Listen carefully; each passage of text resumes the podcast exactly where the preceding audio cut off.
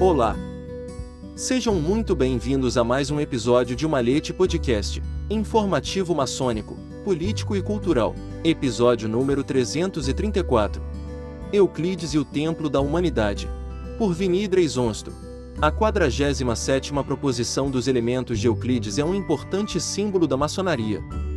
De fato, é tão importante que as constituições dos maçons de 1723 retratam dois homens vestidos de realeza gesticulando para uma representação do 47º problema de Euclides no andar de baixo. Esta proposição mostra que em triângulos retângulos, o quadrado do lado que subtende o ângulo reto é igual a soma dos quadrados dos lados que contém o ângulo reto. O deus Apolo, que representa a luz e a razão, cavalga no alto em sua carruagem. Embora normalmente associada puramente à matemática, a 47ª proposição de Euclides sintetiza o que há de mais sublime nas artes e nas ciências. Na superfície, o 47º problema de Euclides é apenas uma das muitas soluções que datam de milhares de anos resolvendo o teorema de Pitágoras. Há evidências de que matemáticos da Babilônia e da Mesopotâmia, bem como da Índia e da China, descobriram isso independentemente muito antes dos gregos. Isso porque existem muitas maneiras de provar esse teorema, incluindo provas geométricas e algébricas. Na verdade, aqui está um atalho truque. Basta cortar todos os quadrados e encaixá-los no quadrado grande, como um dos meus amigos sugeriu brincando. No entanto, esses caminhos são realmente mais inteligentes do que os antigos? Deve-se estar ciente de que a beleza do 47ª preposição está no próprio processo da prova. Há muito mais profundidade no 47º problema de Euclides do que outras soluções para um teorema matemático tão básico. De fato, a 47ª preposição é talvez a mais brilhante das soluções para o teorema.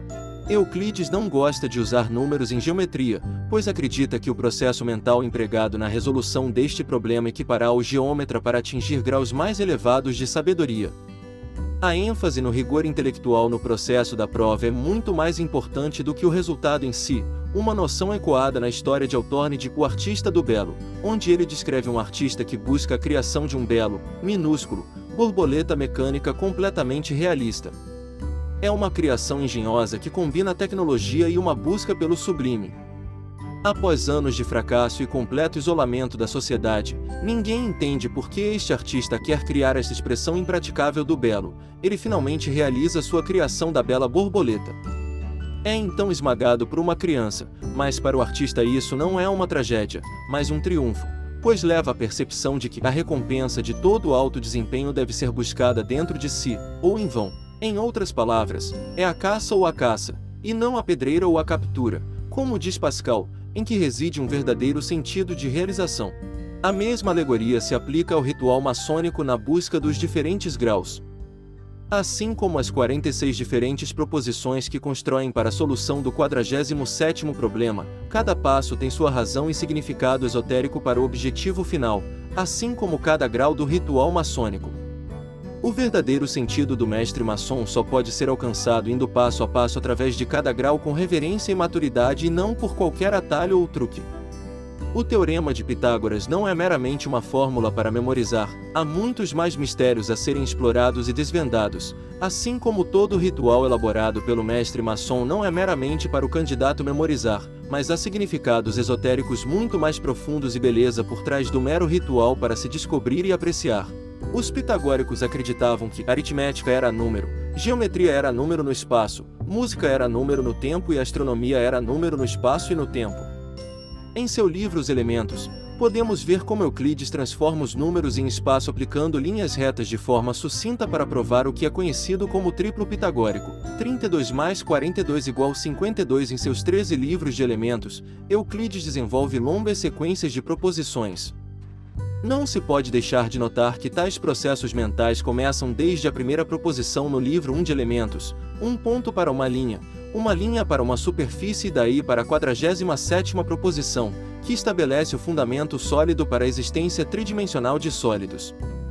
Cada proposição é cuidadosamente selecionada, construindo em direção à próxima proposição, nenhuma das quais é repetida no processo de construção até o grande finale da 47ª proposição. Por exemplo, o ponto crucial da prova da proposição 47 baseia-se na prova anterior da proposição 41 de que se um paralelogramo tem a mesma base de um triângulo, e que está entre as mesmas linhas paralelas, o paralelogramo é o dobro da área do triângulo. Esta proposição baseia-se na anterior 37 com triângulos que estão na mesma base e entre as mesmas paralelas são iguais entre si. Isso pode continuar indo para trás, pois cada proposição depende de outra anterior. Como os pitagóricos acreditam que os números são a chave para desvendar o segredo do universo, podemos ver como Euclides transforma esses números em espaço em sua geometria com o princípio da arte e da ciência que ele aplicou em sua proposição 47 com grande habilidade, para emprestar um termo da maçonaria. É como assistir a uma sinfonia sendo composta, onde simultaneamente você pode experimentar a epifania com o compositor. Nesse caso, Euclides, desde as preposições iniciais de um ponto como prelúdio, a uma linha e a uma superfície, depois a um sólido é o caminho inexorável do processo até o grande finale de encontrar o 47º problema. A recompensa será sua se você o seguir diligentemente desde o início até o fim. A filosofia semelhante de que todo ser vem de números também ocorre na filosofia chinesa antiga, embora sem tanta clareza e forma sistemática como nos elementos de Euclides. Os antigos chineses acreditavam que de um nasce dois e que por sua vez produz três, que então leva todos os seres da existência no universo. No entanto, há uma distinção importante. Para o matemático grego, a aplicação de seu trabalho era secundária à disciplina mental da prova. Todo o processo de construção foi valorizado, e a partir da seleção de axiomas adequados, a escolha de quais teoremas provar e em que ordem. Enquanto outras culturas matemáticas, como a chinesa, estavam mais interessadas na aplicação do que na matemática abstração, os gregos acreditavam que o método era mais crucial, porque treinamente é espiritualmente edificante e permite que os mortais se aproximem da verdade absoluta. A 47ª proposição atraiu interesse fora da matemática como um símbolo de abstrusão matemática, mística ou poder intelectual, Talvez eu veja que a maior importância está em suas provas com combinação de disciplina lógica e imaginação artística na busca do conhecimento do divino. É, portanto, mais do que apenas intelectual estimulação, pois sua relação com o universo não é mera coincidência. Assim, não é difícil entender por que a 47ª proposição se tornou um emblema tão importante na maçonaria. Isso talvez ressalte o verdadeiro significado da noção ofício que é tão enfatizada na maçonaria. O autor, Vini Dreisonsto possui mestrado pelo Street Joyce College, Anápolis, que se concentrou em grande parte nos estudos de geometria euclidiana e não euclidiana. Edição de Luiz Sérgio Castro. Até um próximo episódio de Malhete Podcast.